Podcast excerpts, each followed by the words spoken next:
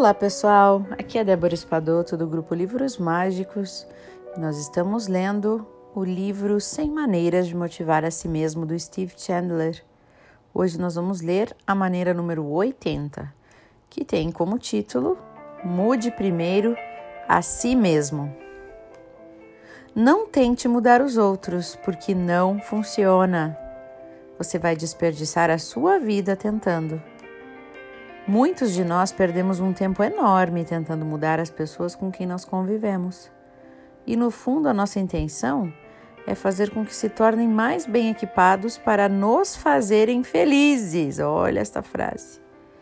A nossa intenção lá no fundo é que eles nos façam mais felizes. Por isso que a gente quer que eles mudem, para a gente ficar satisfeito e feliz. Não para eles, né? E é comum cairmos neste erro em relação aos nossos filhos. Temos muitas e longas conversas com eles sobre como achamos que devem ser. Mas os filhos não aprendem com o que falamos, eles aprendem com o que fazemos. Os participantes de meus seminários de automotivação, em algum ponto, sentem que concordam completamente com os princípios e ideias apresentados. Depois eles começam a pensar nas pessoas que não adotam esses conceitos na vida. E quando chega o momento das perguntas e respostas, as suas questões sempre se referem a estes outros pobres coitados. E como podemos mudá-los? Aí eu cito Gandhi, que diz assim: Seja você a mudança que você quer ver nos outros. Não é bem verdade isso, gente? A gente quer que os outros mudem, a gente tem que mudar primeiro. Tanta gente aí que pede para outro mudar coisas que não consegue fazer, que exige do outro algo que não consegue fazer.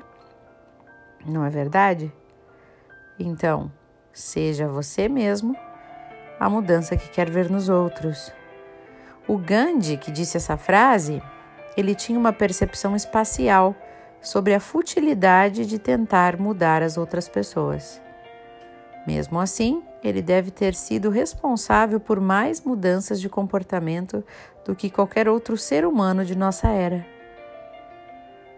Ao ser aquilo que quer que os outros sejam, você lidera ao se tornar uma influência para elas. Na verdade, ninguém quer ser ensinado por meio de lições de moral e de conselhos. Todos preferimos ser guiados por meio de exemplos que nos inspirem. E é assim que é. Ninguém quer ser forçado a nada, obrigado a nada. Né? A velha história de as pessoas não gostarem de vendedor. Porque ninguém quer, ninguém quer ser convencido de nada, embora todo mundo goste de comprar. Por que, que a gente odeia tanto vendedor, né? Porque, na verdade, a gente não gosta de ser convencido de algo. A gente não gosta de mudar a gente mesmo, de mudar a nossa opinião em favor de uma pessoa que está querendo nos convencer de algo. Às vezes a gente até gostaria de comprar aquilo, mas como estão forçando tanto, a gente não quer mais. Não é assim? Então, pensa nisso. Você querendo mudar alguém e fazendo, tentando convencer a pessoa para se mudar, para modificar um hábito, você está sendo aquele vendedor chato. E aí a pessoa não vai fazer. Não é esse o caminho. Mas se você for um exemplo e começar a fazer daquele jeito, começar a ter resultados positivos, essa pessoa muito provavelmente vai começar a perceber mudanças em você e aí então se inspirar pelas mudanças. Gerentes de venda muitas vezes me perguntam como que podem fazer com que determinado vendedor da sua equipe seja mais automotivado. E eu digo ao gerente que ele mesmo que ele mesmo deve ser o vendedor que gostaria de ver. Eu sugiro que chame seu funcionário para alguma reunião importante com um cliente, para que ele possa observar o chefe em ação. E não lhe diga como deve fazer isso, inspire-o a fazer isso.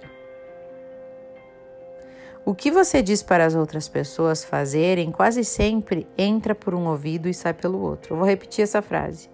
O que você diz para as outras pessoas fazerem quase sempre entra num ouvido e sai no outro. Mas o que você faz e quem você é, elas nunca elas nunca se esquecem. E é bem verdade isso, né, gente? Principalmente com pais e filhos e as nossas autoridades, professores, né? Ou nosso chefe, pessoas que nos inspiram, que a gente tem admiração. A gente vai fazer o que eles dizem, vai, mas a gente vai copiar muito mais o que eles fazem, né? Vai reproduzir os mesmos as mesmas atitudes, os mesmos gestos, as mesmas ações, é assim que funciona.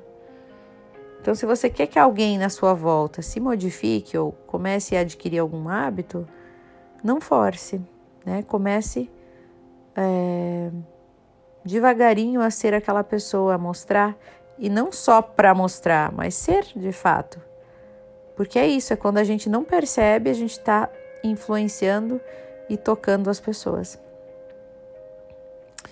Então, nós lemos hoje a maneira número 80, que tem o título Mude Primeiro a Si Mesmo. Fica aí a dica para o dia de hoje. Eu tenho certeza que vocês estão se identificando aí, né, com algumas das suas relações e que a gente possa fazer essa reflexão hoje na busca de mudarmos a nós mesmos e deixar o outro um pouco de lado, até porque a gente só tem um uma razão, né, um objetivo de preocupação e de a gente só tem o um controle pela vida de uma pessoa e essa pessoa somos nós, né? Então, esse é o nosso objetivo maior: nos fazermos felizes, nos melhorarmos, nos modificarmos enquanto nós estamos aqui. Desejo a vocês ótimas reflexões e até o nosso próximo áudio.